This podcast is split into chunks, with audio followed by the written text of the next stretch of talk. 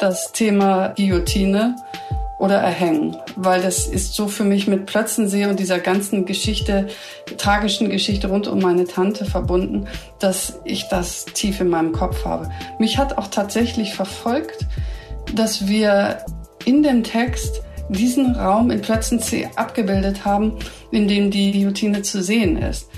Ich ähm, hatte Schwierigkeiten, die Seiten zu bearbeiten. Hinrichtung durch die Guillotine. So lautete das Todesurteil für die Pädagogin Elisabeth von Tadden, das am 8. September 1944 in Berlin-Plötzensee vollstreckt wurde. Ihr Vergehen? Sie hatte gegen den Willen des NS-Regimes heimlich Kontakt zu Mitarbeitern einer Schweizer Friedensbewegung. Denunziert hatte sie Paul Rektsee, ein Spitzel der Gestapo. Welche Geschichten verbergen sich hinter der Geschichte? In diesem Podcast sprechen wir alle zwei Wochen mit Menschen, die nach den Schicksalen hinter den bloßen Jahreszahlen suchen. Hier ist Spiegelgeschichte, der historische Podcast des Spiegel. Mein Name ist Danny Kringiel. Heute zu Gast bei mir ist meine Kollegin Marianne Wellershoff, die Autorin des Textes, den wir gleich hören werden, und zugleich die Nichte der Protagonistin, Elisabeth von Tadden. Herzlich willkommen, Marianne. Hallo. Dass man als Journalist zu der eigenen Familiengeschichte recherchiert und darüber schreibt, ist ja ein Ausnahmefall eigentlich. Hat das für dich die Arbeit eigentlich erleichtert oder schwerer gemacht? Es hat sie jedenfalls besonders interessant gemacht, das kann ich sagen. Leichter oder schwerer ähm, ja, es ist immer ein besonderer Moment, wenn man sich auch mit sich selbst und äh, seiner eigenen Geschichte beschäftigt. Ähm, äh, das macht es spannender. Ich würde nicht sagen, dass das jetzt besonders schwierig war und emotionaler als manche andere Geschichte, die ich in meinem Leben gemacht habe. Es war jedenfalls eine sehr eindrucksvolle Recherche.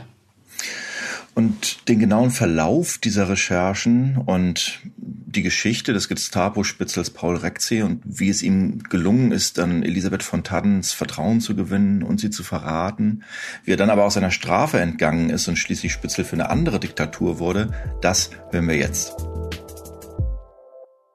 Der Spitzel.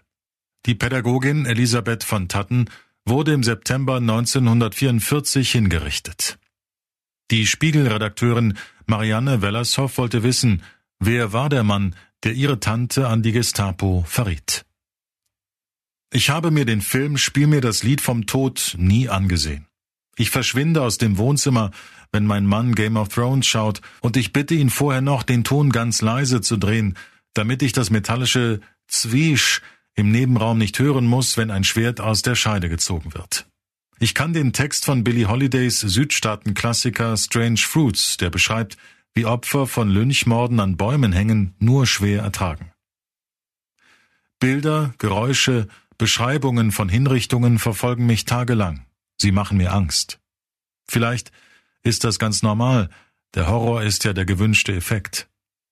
Vielleicht hat dieser quälende Nachhall aber auch eine Ursache darin, dass in unserer Familie immer wieder über eine Exekution gesprochen wurde. Über die Hinrichtung von Elisabeth von Tadden am 8. September 1944 in Berlin-Plötzensee meiner Tante. Schafott, Guillotine, Fallbeil, geköpft, enthauptet. Ich kenne die Details aus den Erzählungen meiner Mutter. Sie ist die viel jüngere Halbschwester von Elisabeth von Tadden. Der Vater der beiden hatte nach langen Jahren als Witwer nochmals geheiratet. Als Elisabeth von Tadden von den Nationalsozialisten ermordet wurde, war Maria, meine Mutter, 21 Jahre alt. Sie war weit weg in Prag, während Elisabeth im weißen Gewand ihren letzten Gang antrat. Wie schrecklich die letzten Tage und Stunden waren, erfuhren wir erst nach Kriegsende, schreibt meine Mutter in ihrer Autobiografie von Ort zu Ort. Ich bin mit dem Schrecken aufgewachsen. Meine Mutter erzählte, dass die 54-jährige Elisabeth nach dem Todesurteil beim Volksgerichtshof wochenlang mit gefesselten Händen zubringen musste, dass sie sehr oft daran denken müsse, wie es wohl gewesen sein mag, als ihre Schwester in Plötzensee zum Schafott ging. Elisabeth habe ein Kirchenlied gesungen, so hat sie mir vor ein, zwei Jahren ein neues Detail berichtet und suchte dann in ihrem Kopf die Textzeilen zusammen. Elisabeth von Tadden war das Opfer eines Verräters geworden, des Arztes Kurt Paul Otto Rektsee, der sie im Auftrag der Gestapo bespitzelt hatte. Von seiner Strafe dafür hatte er nur einen Bruchteil absitzen müssen. Am 31. März 1996 starb er in Hamburg mit 82 Jahren. Damit war der Fall Rekce Geschichte. Aber für mich blieben Fragen offen. Was war das für ein Mensch, der andere hintergangen und getäuscht hat? Wie hat er mit seiner Schuld gelebt? Oder hat er sich vielleicht gar nicht schuldig gefühlt? Als diese Ausgabe von Spiegel Geschichte geplant wurde, schlug ich in der Redaktionskonferenz vor, nicht nur die Widerstandskämpfer zu beschreiben, sondern auch einen, der sie bespitzelt und gejagt hat. Paul Rekze, wen sonst? Ich bekam den Zuschlag für das Thema. Meine Mutter hat immer gesagt, dass ihre Schwester gar keine Widerstandskämpferin gewesen sei. Elisabeth von Tadden war wie die ganze Familie mit der evangelischen Kirche eng verbunden, Sie verabscheute Hitler und den kleinbürgerlichen Nationalsozialismus. Als Leiterin ihres Internats in Heidelberg-Wieblingen, das auch meine Mutter besucht hatte, unterrichtete sie jüdische Schülerinnen, bis sie denunziert wurde und die Schule verlassen musste. Aber sie bereitete keinen Umsturz vor. Sie lud lediglich am 10. September 1943 in Berlin zu einem Geburtstagstee für ihre Schwester Anza ein, bei dem Gäste aus dem Adels- und Akademikermilieu das baldige Kriegsende prophezeiten. Es war die Gegeneinladung für die vielen Teegesellschaften von Hanna Solf, bei denen sich Regimekritiker trafen. Viele aus dem sogenannten Solf-Kreis hatten Kontakt zu Widerstandskämpfern. Hanna Solf selbst organisierte für Juden die Flucht in die Schweiz. Elisabeth wusste das vermutlich. Sie selbst hielt heimlich Kontakt zu Mitarbeitern der Friedensbewegung in der Schweiz um eine Strategie gegen das humanitäre Desaster vorzubereiten, das sie nach Kriegsende befürchtete. Paul Rekze war an diesem Septembernachmittag ein neuer Gast in der Runde. Er hatte sich durch den Brief einer Schweizer Freundin von Elisabeth einführen lassen. Die Gäste sprachen an diesem Nachmittag darüber, dass der Krieg verloren sei. Was wird aus Deutschland, wenn das alles so weitergeht? Sagte Rekzi und schien sich der Kritik am Nazi-Terrorregime anzuschließen. Und dann bot er den Gästen an, Briefe in das neutrale Nachbarland zu schmuggeln. Alle Gäste lehnten Rekzis Angebot ab, nur Elisabeth schrieb an diesem Nachmittag einige Zeilen an einen von den Nazis in die Schweiz abgeschobenen Theologen. Sie übergab den Brief diesem jungen, freundlichen Arzt, dessen Vater ein bekannter Berliner Medizinprofessor war. Die Beschreibung des verhängnisvollen Nachmittags habe ich in Irmgard von der Lühes Buch Eine Frau im Widerstand gefunden. Meine Mutter hat uns drei Geschwistern vor vielen Jahren diese Biografie über Elisabeth von Taden geschenkt. Ihre Schwester sei naiv gewesen, sagte meine Mutter. Denn Rekze brachte den Brief nicht in die Schweiz, sondern zum berüchtigten Gestapo-Kriminalrat Herbert Lange, der später auch gegen die Attentäter vom 20. Juli ermittelte. Die Gestapo-Akten zu Rektsee gibt es vielleicht noch, sie liegen in irgendwelchen Archiven. Ich frage einen Historiker, wie lange es dauert, sie zu bekommen. Das kann Monate dauern, meint er, jedenfalls länger als bis zum Redaktionsschluss dieser Ausgabe von Spiegel Geschichte. Ich weiß, dass Rektsee der Gestapo mehr als 70 Menschen ausgeliefert hat, den Solfkreis, aber auch Juden. Von den 15 Jahren Haft, zu denen er nach fünf Jahren Internierung bei den berüchtigten Waldheimer Prozessen gegen rund 3400 Kriegs- und NS-Verbrecher in der DDR verurteilt worden war, saß Rekze nur rund zwei Jahre ab. Dann wurde er, wie viele andere auch, von DDR-Präsident Wilhelm Pieck begnadigt. Meine Mutter war wütend, wenn sie davon erzählte. Das sollte eine gerechte Strafe sein, doch Rekze lebte unerreichbar in der DDR. Er war nach einer kurzen Zeit in Westdeutschland wieder dorthin geflohen. Durch eine Indiskretion hatte er erfahren, dass frühere Widerstandskämpfer in West-Berlin Druck gemacht hatten und ein Haftbefehl gegen ihn ausgestellt werden sollte. Mein Kollege Peter Wensierski berichtete im Mai 1994 im Spiegel über frühere Nazis, die unbehelligt in der DDR gelebt hatten.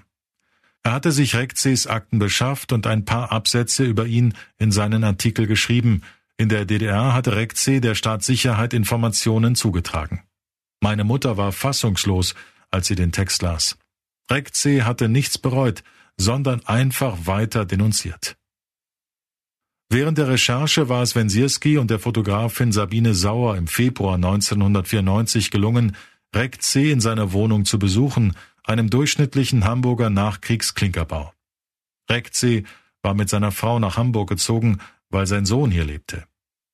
Wensierski und die Fotografin saßen damals mit C. in der Küche, nachdem er sie im Bademantel empfangen hatte. Als die Fotografin auf den Auslöser drückte, hielt Rekze ein aufgeklapptes Brillnetui in die Kamera.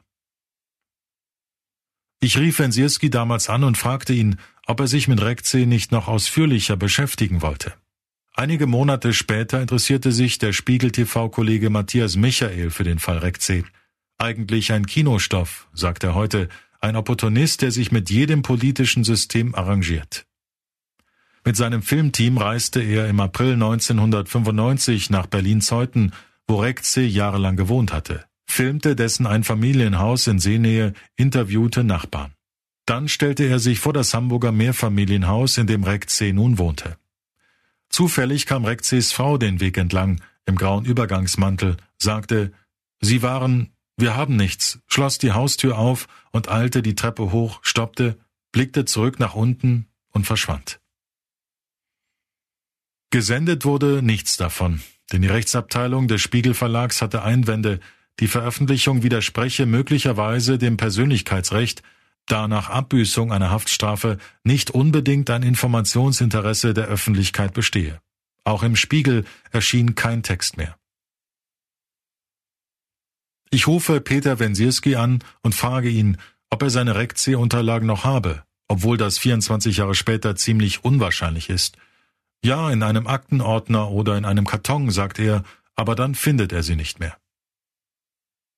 Matthias Michael, der schon längst nicht mehr bei Spiegel TV arbeitet, sagt mir, dass er sein Recherchematerial vor einiger Zeit weggeworfen habe. Im Sommer 1995 besuchte ich während eines Urlaubs in New York Irmgard Ruppel. Sie hieß mit Mädchennamen Zarden und war Rekzes letztes überlebendes Opfer das bei der Teegesellschaft im September 1943 dabei gewesen war. Sie und ihr Vater waren im Januar 1944 verhaftet worden. Er hatte sich einige Tage nach seiner Verhaftung in einem unbeobachteten Moment aus dem Fenster in den Tod gestürzt, sie wurde im Prozess vor dem Volksgerichtshof freigesprochen. Ich saß in Irmgard Ruppels Wohnung an der Upper East Side und befragte eine fremde, zarte, aber eindrucksvoll unbeirrte Frau nach jenem Septembernachmittag 1943, ohne genau zu wissen, was ich mit dem Interview anfangen sollte. Neues über Rektsee erfuhr ich nicht, aber auf jeden Fall würde es ein Zeitdokument sein.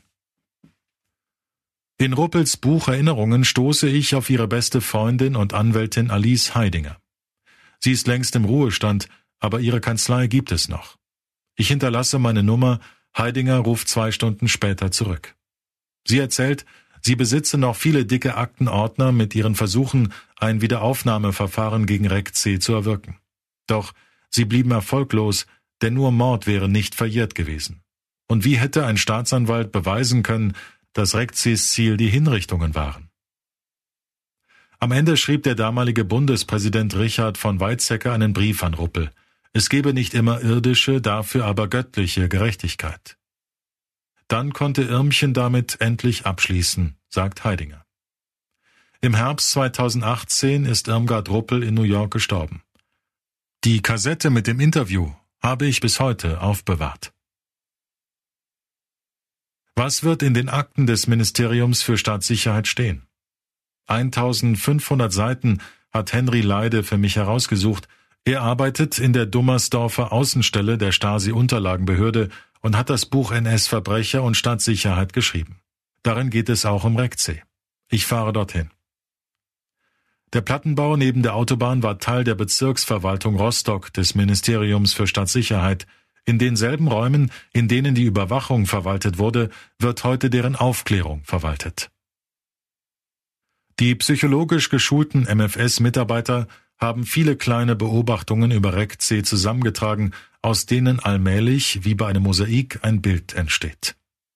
Aus dem Bericht über ein durchgeführtes Werbungsgespräch aus dem November 1956 geht hervor, dass REC-C sofort seinen Chef denunzierte. Dieser fülle sich gar in seine eigenen Taschen. Dann lässt Rekce einfließen, er bevorzuge einen besseren Arbeitsvertrag und benötige mehr Benzin für sein Auto. Er erklärte sich bereit, den Stasi-Mann zu weiteren Gesprächen zu treffen, aber er wollte formell kein Informant werden, da er sich nie wieder derartigen schmutzigen Dingen hingeben wird, wie er es vor 1945 getan hat. Der Stasi-Mitarbeiter fasste in einer Charakteranalyse zusammen, C versuche, den Gesprächspartner durch die Fragestellung in seinem Verhalten und in den Gesichtszügen zu studieren. Später bilanzierte die Stasi, C verstehe es, sich sofort jedem Menschen anzupassen. Dass C kein guter Arzt sei, ist in einem weiteren Bericht vermerkt. Und später wurde zu den Akten genommen, dass die anderen Ärzte nicht viel von den menschlichen und charakterlichen Qualitäten Rec Cs hielten. Er sei arrogant, ein Intrigant, der Versuche auf Kosten anderer Karriere zu machen. Bei einem Röntgenologenkongress soll er sich dreist als Chefarzt angemeldet haben. Unter seinen Kollegen hatte sich herumgesprochen, dass er in der NS-Zeit Widerstandskämpfer verraten hatte und später kursierte, dass er nun für die Stasi spitzele. Auch bei den Patienten war er unbeliebt, manche lehnten es ab, von ihm behandelt zu werden, nachdem er sie als Simulanten abgefertigt hatte. Er irritierte die Stasi-Mitarbeiter, weil er forderte, die Patienten sollten sich an den Kosten ihrer Behandlung beteiligen. Er beschuldigte einen Arzt fälschlich, ein DRK-Motorboot privat genutzt zu haben. Bei einer Aussprache sagte ein von RECC angeschwärzter DDR-Funktionär, Hören Sie doch endlich damit auf, Menschen zu denunzieren und geben Sie Ruhe und Frieden. Als RECC in Pension ging, schloss die Stasi seine Akte. Er war als Denunziant wertlos geworden. Kurz bevor ich zurück nach Hamburg fahren will, weist Henry Leide mich noch auf eine Notiz in den Unterlagen hin. Von Februar bis April 1942 arbeitete RECC im Auftrag des Reichsministeriums für die besetzten Ostgebiete, Abteilung Gesundheit und Volkspflege, Gruppe Römisch 2 2c. Dieses Ministerium leitete der NSDAP-Chefideologe Alfred Rosenberg. Er wurde beim Nürnberger Kriegsverbrecherprozess im Oktober 1946 zum Tode verurteilt und hingerichtet wegen Verbrechen gegen die Menschlichkeit. Rekce war damals in die Ostgebiete gereist, aber wohin genau und was er dort getan hat, ist unerforscht. Leide sagt, er vermute dort ein weiteres dunkles Kapitel in Rekces sehr dunkler Lebensgeschichte. Möglicherweise entwickelte REC als Vorbereitung für die geplante Judenvernichtung Konzepte zum Schutz der KZ-Wachmannschaften vor Seuchen. Wenn es noch Akten gäbe, sagt Leide, dann seien sie im Bundesarchiv zu finden, falls man sie denn findet. Die Online-Recherche zeigt mir ein Dokument mit 320.000 Zeichen an, in dem möglicherweise relevante Akten aufgelistet sind. Und wieder würde es für diesen Text zu lange dauern, sie einzusehen und auszuwerten. Das Spiegel TV Archiv ist für mich leichter zugänglich. Acht Stunden Original-Videomaterial, das Matthias Michael und sein Team 1995 aufgenommen haben, lagern hier seit 24 Jahren. Ich höre Rekces Nachbarn aus Berlin-Zeuthen zu, alle längst Rentner. Viele sagen, sie hätten immer vermutet, Rekce habe für die Stasi gearbeitet. Sie waren vorsichtiger als Elisabeth von Tadden, wenn Rekce sich regimekritisch äußerte und andere auf diese Weise anstiften wollte, auch mal vom Leder zu ziehen. Sie wunderten sich, dass Rekce plötzlich private Dinge über sie wusste. Ein Showmensch sei Rekce gewesen, sagt einer, charmant und hilfsbereit, solange es ihm nicht schadete. Ein selbstgefälliger Angeber, der mit lateinischen Redewendungen wie Carpe Diem oder Pecunia non olet seine Bildung zeigte. Das passt zu dem, was die Elisabeth von Tadden Biografin von der Lühe schreibt. Sie spekuliert, C. habe unter seinem übermächtigen Vater gelitten und lebenslang nach Anerkennung gegiert. Die Videofilme mit der körnigen Auflösung von früher lassen mein Bild von C. langsam schärfer werden. Ein Nachbar erzählt, er sei unangenehm höflich gewesen, indem er Handküsse gab oder sich verbeugte. Er habe Grüße mitgegeben, die keiner ausrichtete, denn man habe ungern den Eindruck erwecken wollen, Rekce gut zu kennen. Viele hatten gehört, dass er in irgendeine dunkle Geschichte in der Nazizeit verwickelt gewesen sei. Manche hatten einen Tagesspiegelartikel von 1962 gelesen, in dem über Rekces mörderische Denunziation des Solfkreises berichtet worden war, Kopien davon kursierten in der Nachbarschaft. Und dann höre ich, wie ein Nachbar erzählt, er habe nach der Wende einen Brief aus Köln bekommen, in dem Rekzes Verbrechen im Nationalsozialismus geschildert wurden. Aus Köln? Meine Mutter wohnt in Köln, ihre jüngere Schwester in einem Kölner Vorort. Als ich die beiden danach frage, können sie sich an nichts erinnern. Aus Hamburg, wohin er inzwischen mit seiner Frau gezogen war, hatte Reck C. an seinen früheren Grundstücksnachbarn in Berlin-Zeuthen geschrieben. Im Film liest dieser den getippten Brief vor mit suffisanter Stimme. Wir bemühen uns hier, den Superbürokratismus in den Griff zu bekommen. Es ist für uns Alte kaum vorstellbar, zum Beispiel die Arbeitsweise und Arbeitsmoral in den Ämtern, wie dem Versorgungsamt, wo wir ja unsere Schwerbehindertenausweise und die uns zustehenden Wiedergutmachungszahlungen nach dem Häftlingshilfegesetz erst nach unserem Umzug hierher beantragen konnten. Außerdem habe er noch eine Rente für seine Wehrdienstbeschädigung zu bekommen, so warte ich jetzt mit Ungeduld auf einen Dukatenregen. Ich spule zurück und lasse mir den Brief nochmals vorlesen. So warte ich jetzt mit Ungeduld auf einen Dukatenregen. Ich kann nicht fassen, dass jemand, der so viele Menschen dem Henker ausgeliefert hat, der Überzeugung ist, ihm stehe eine Entschädigung für seine Haftzeit zu. Ich frage bei der Generalstaatsanwaltschaft Dresden nach, die für die Waldheimer Prozesse zuständig ist, bei denen Reck C. zu 15 Jahren Zuchthaus verurteilt worden war. Am nächsten Tag kommt die Antwort. Leider können wir Ihnen nicht behilflich sein. Ein Paul C. ist im System der Generalstaatsanwaltschaft nirgends erfasst, was er wäre, wenn ihm von hier aus eine Entschädigung gewährt worden wäre. C. hat vergebens auf den Dukatenregen gewartet. Ein paar Tage später liegt noch ein Umschlag von der Rostocker Stasi-Unterlagenbehörde in meinem Postfach. Es sind Berichte über die geplante Republikflucht einer jungen Frau, die durch einen gezielt angesetzten IM der Stasi verraten und 1978 vereitelt wurde. Diese junge Frau war die Tochter von Paul Rekze. Sie kam wegen versuchter Republikflucht ins Gefängnis. Sie war jemandem zum Opfer gefallen, der dasselbe war wie ihr Vater, ein Denunziant. In den acht Stunden Videofilm, die ich durchgeschaut habe, gibt es eine lange, geduldige Einstellung auf ein leeres Fenster in einer Klinkerfassade. Und irgendwann schiebt sich langsam ein Gesicht hinter das Glas und für einen Augenblick, bevor Rekze die Kamera entdeckt, sehe ich jenen starren, ins Leere gehenden Blick, den Menschen haben, wenn sie andere belauschen. Dieses Bild gibt mir die Antwort auf alle meine Fragen. Sie hören den Spiegel Geschichte Podcast. Mein Name ist Danny Kringel und zu Gast bei mir ist heute Marianne Wellershoff, die Verfasserin des Textes, den wir gerade gehört haben, und die Nichte von Elisabeth von Tadden. Marianne, du schreibst am Ende deines Textes, der Anblick von Rekze, wie er als alter Mann anscheinend lauschend aus dem Fenster blickt, habe alle deine Fragen beantwortet. Würdest du sagen, dass Rekze ein pathologischer Denunziant war, der gar nicht anders konnte? Ja, ich glaube, er hatte, wenn man das sozusagen als zeitlich versetzte Ferndiagnose machen kann, ein schweres narzisstisches Problem. Der Mann hatte einen übermächtigen Vater, der ebenfalls Arzt war und äh, der groß anerkannt war in Berlin und an den er nie herangekommen ist. Und daher kam dieses unglaubliche Bedürfnis, sich wichtig zu machen, indem man über andere etwas weiß und diese Art von Macht zu besitzen.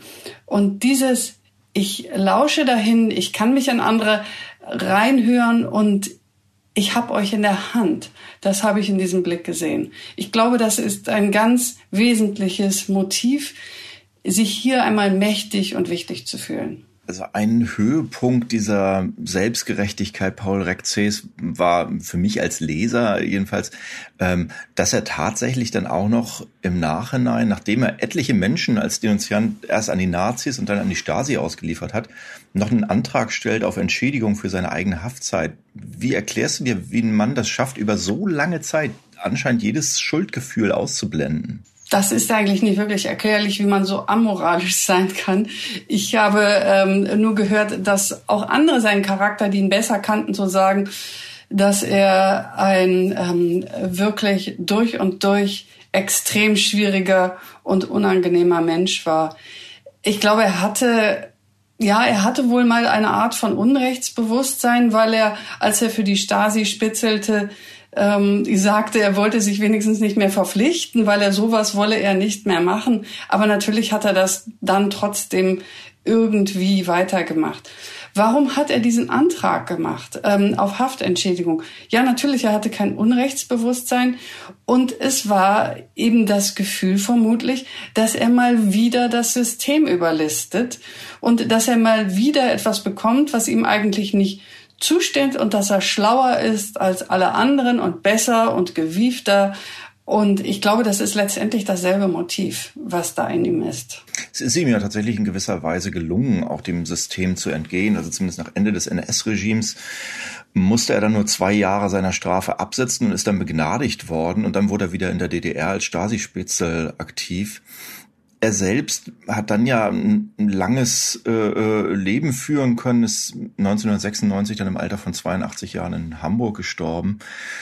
Deine Tante nun hat auf grausamste Weise mit äh, 54 Jahren durch ihn ihr Leben verloren. Gab es angesichts dieses erschütternden Unrechts jemals Rachegedanken in deiner Familie ihm gegenüber?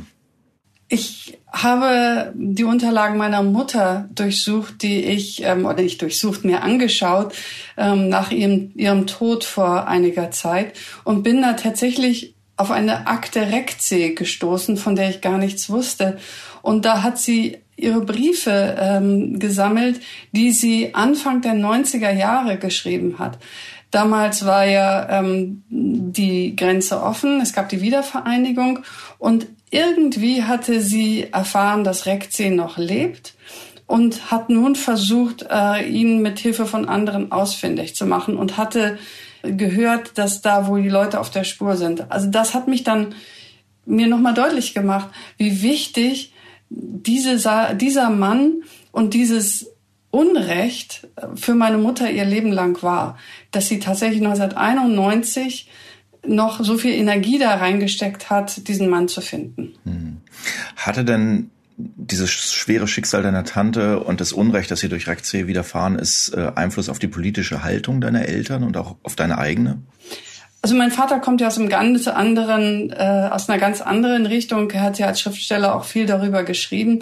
Er kommt aus einer Familie, wo der Vater Offizier war. Er hat eine große Begeisterung für die Armee gehabt und war mit Begeisterung mit 17 Soldat geworden und hat erst durch die Erfahrung des Krieges erkannt, was für ein unglaublicher Wahnsinn und welche Menschenverachtung dieser Krieg und der Nationalsozialismus war. Meine Mutter kam aus einer ganz anderen Richtung. Meine Mutter ähm, kommt aus einer adligen Familie aus Hinterpommern, sehr protestantisch und gläubig, sehr preußisch. Und für die gab es in der Tat nichts Schlimmeres als die Nationalsozialisten. Die ganze Familie ähm, stand dem sehr kritisch gegenüber. Ihre eigene Mutter hatte britische Wurzeln und hat ihr Vermögen ihrem jüdischen Arzt zur Verfügung gestellt, das Auslandsvermögen, damit dieser sehr früh mit seiner Frau nach England ausreisen konnte. Das heißt, in dieser Familie ähm, gab es von Anfang an eine große Abneigung gegen die Nationalsozialisten und meine Mutter hat auch das Internat von Elisabeth von Taden in Wieblingen besucht wo sich sie geweigert hat, die nationalsozialistischen Lieder singen zu lassen und Hitlergruß zu machen und ähnliches. Deshalb wurde sie auch denunziert. Und wir haben tatsächlich auch in den Briefen äh, meiner Mutter eine Passage gefunden, wo sie äh, sagt, sie sei eingeladen gewesen zu einer Party von so und so und das waren irgendwelche ähm, SS-Leute wohl, ich weiß es nicht, in Berlin, meine Mutter war eine sehr schöne Frau, wurde überall eingeladen und sie hat gesagt, sie würde auf gar keinen Fall dorthin gehen, weil man dort Heil Hitler sagen müsse. Mhm. Und auf dich selbst, welchen Einfluss hatte das Schicksal deiner Tante auf dich selbst? In unserer Familie wurde viel darüber gesprochen und in unserer Familie wurde auch sehr kritisch darüber gesprochen, wie es ist, wenn man sich Massenbewegungen anschließt, wenn man sich äh, dem unterwirft, was Gruppen denken, anstatt selber zu denken. Ich glaube, das war sehr dadurch geprägt, ähm, durch, durch dieses Unrecht, was meiner Tante geschehen ist. Diese Distanz dazu einfach irgendwo mitzumachen, äh, die habe trage ich tief in mir. Für mich gibt es in der Tat kaum etwas Schlimmeres, als wenn Leute sagen, ja, ich weiß, dass hier Unrecht ist und ich weiß, dass das nicht richtig ist, aber ich kann jetzt gar nicht gerade was sagen, weil ich in dieser und dieser persönlichen Situation bin.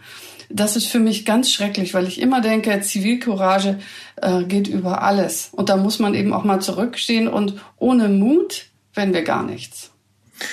Du hast sehr anschaulich in deinem Text beschrieben, ähm, auf welchen tiefsitzenden Horror vor Gewaltdarstellung ähm, das Schicksal deiner Tante in dir hinterlassen hat. Ich habe mich gefragt, was es ist, was diesen Horror ausmacht. Also ob das einfach ein Horror ist vor den grausigen Details der Schilderung der Hinrichtung deiner Tante, die du ja sehr jung in den häufigen Diskussionen zu Hause gehört hast, oder ob das mehr ein Horror ist vor der eigentlich ultimativen Unfreiheit, die so ein Akt der, der Gewalt, ein Leben zu beenden durch ein Unrechtsregime basierend auf absurden Ansichten äh, darstellt. Ich glaube, es ist letztlich beides. Ich musste mir tatsächlich dann vorstellen, die Situation, wie es war und die ganzen Grausamkeiten, die, die dann dort passieren und gleichzeitig die Unausweichlichkeit, dass man dagegen nichts tun kann, sondern dem ausgeliefert ist das, dieses zusammen hat es mich für mich ein echtes Trauma gemacht, was Gewaltdarstellungen angeht. Und insbesondere das Thema ähm, äh, Guillotine oder Erhängen, weil das ist so für mich mit Plötzensee und dieser ganzen Geschichte, tragischen Geschichte rund um meine Tante verbunden, dass ich das tief in meinem Kopf habe. Mich hat auch tatsächlich verfolgt, dass wir in dem Text diesen Raum in Plötzensee abgebildet haben, in dem die ähm, Guillotine zu sehen ist. Ich ähm, hatte Schwierigkeiten, die Seiten zu bearbeiten. Das hat mich wirklich geschockt. Es ist absurd, es ist ein Schwarz-Weiß-Bild etc. Man könnte auch versuchen, es irgendwie historisch zu sehen, aber das gelingt mir nicht. Eine, mm, eine Äußerung aus den Diskussionen über das äh, Schicksal deiner Tante, ja, die du auch schilderst, ist, ähm, dass deine Mutter im Nachhinein ihrer Schwester vorwarf, sie sei naiv gewesen. Also, weil sie eben Rekze auf diesem Geburtstagsteekränzchen kennengelernt hat, ihn über, kannte die überhaupt nicht und er hat ja dann den Gästen angeboten, für sie Briefe in die Schweiz zu schmuggeln und sie ist dann die einzige gewesen, erstmal dieses Angebot angenommen hat. Ähm, obwohl sie selbst ja schon, muss man sagen, vorher auch durchaus Erfahrung mit Denunziationen gesammelt hat als Internatsleiterin durch eine Schülerin, durch eine eigene Schülerin. Hm, teilst du diese Einschätzung? Ist das Naivität gewesen oder ist das was ganz anderes gewesen, was sie dazu bewegt hat? Ja, ich glaube, sie, sie hat an das Gute im Menschen geglaubt. Sie wollte ja auch mit äh, ihrem Internat die, die Menschen zu etwas Positivem erziehen, die, die Fra jungen Frauen. Und ich glaube, sie hat sich gefreut, dass da ein junger Mann ist, der plötzlich ihre Welt teilt und ihre Gedanken teilt. Es hat ihnen so Hoffnung für die nächste Generation gegeben. Und sie war, ähm, ich, ich glaube, das hat sie irgendwie mitgerissen, das vermute ich. Natürlich war das grenzenlos naiv. Es war auch total naiv von der ähm, Schweizer Freundin einen Empfehlungsbrief für jemanden zu schreiben, den sie das letzte Mal Jahre vorher, ich glaube, als Kind im Sommerurlaub gesehen hatte, von dem sie eigentlich nichts wusste. Diese ähm, Schweizer Freundin hat das auch bitter bereut, dass sie das getan hat. Denn das war ja quasi die Eintrittskarte zu dieser Teegesellschaft ja, es war unglaublich naiv und sie hat das ja am nächsten Tag auch erkannt und hat versucht, diesen Brief zurückzubekommen und ist dann von dem Vater von Rekze abgewiesen worden. Deine Recherchen, die du schilderst, jetzt um diese Geschichte herauszuarbeiten und vor allem um den weiteren Weg Rekzes herauszuarbeiten, das war ja ungeheuer langwierig und zäh. Und und zwar nicht nur deine Recherchen, auch die von Kollegen. Du schilderst ne, die, die Videoaufnahmen, die stattgefunden haben, die dann aber nicht ausgestrahlt wurden. Das Scheitern auch letztendlich in dem Rahmen, den man zur Verfügung hat, äh, das Material durcharbeiten zu können überhaupt. Du hast ein 320.000 Zeichen Dokument in der Hand, in dem möglicherweise brauchbare Aktenverweise sind, aber es ist einfach in der gegebenen Zeit gar nicht leistbar, da durchzuschauen. Gab es denn einen Punkt in diesen langen Recherchen, an dem du mal drüber nachgedacht hast, die Suche nach Paul Rexiers Geschichte einfach hinzuwerfen? Nee, den gab's nicht. Das gab's gar nicht. Also ich bin eigentlich eher Typ Marathonläufer. Ich äh, gebe eigentlich nie auf.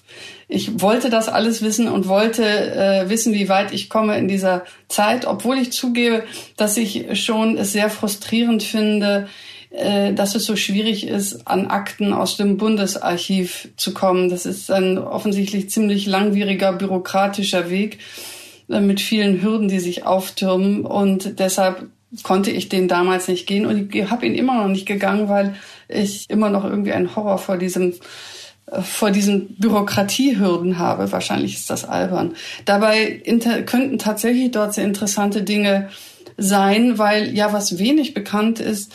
Nein, eigentlich wurde das erst bekannt durch die Stasi-Unterlagen, in denen ähm, Verhöre mit Rekze äh, gefunden wurden, die die Russen mit ihm gemacht haben damals nach dem Krieg.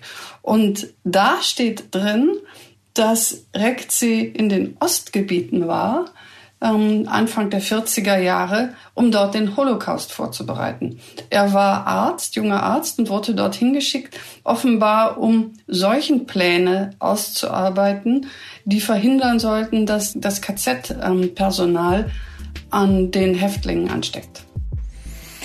Und dieser Spur nachzuspüren, juckt dich das noch oder ist das einfach angesichts des Quellenmaterials gar nicht möglich, da tiefer einzutauchen? Doch, das juckt mich schon, aber ich wäre froh, wenn ich einen Historiker finden könnte, der mich dabei begleitet, der sich mit dem Bundesarchiv besser auskennt als ich, weil ich mich damit gar nicht auskenne. Okay, Marianne, ganz vielen herzlichen Dank für das Gespräch. Sehr gerne. Dankeschön auch an Sie, dass Sie wieder mit dabei waren beim Spiegelgeschichte Podcast. Wir hören uns wieder an dieser Stelle in 14 Tagen. Bis dahin wünsche ich Ihnen alles Gute und bleiben Sie gesund.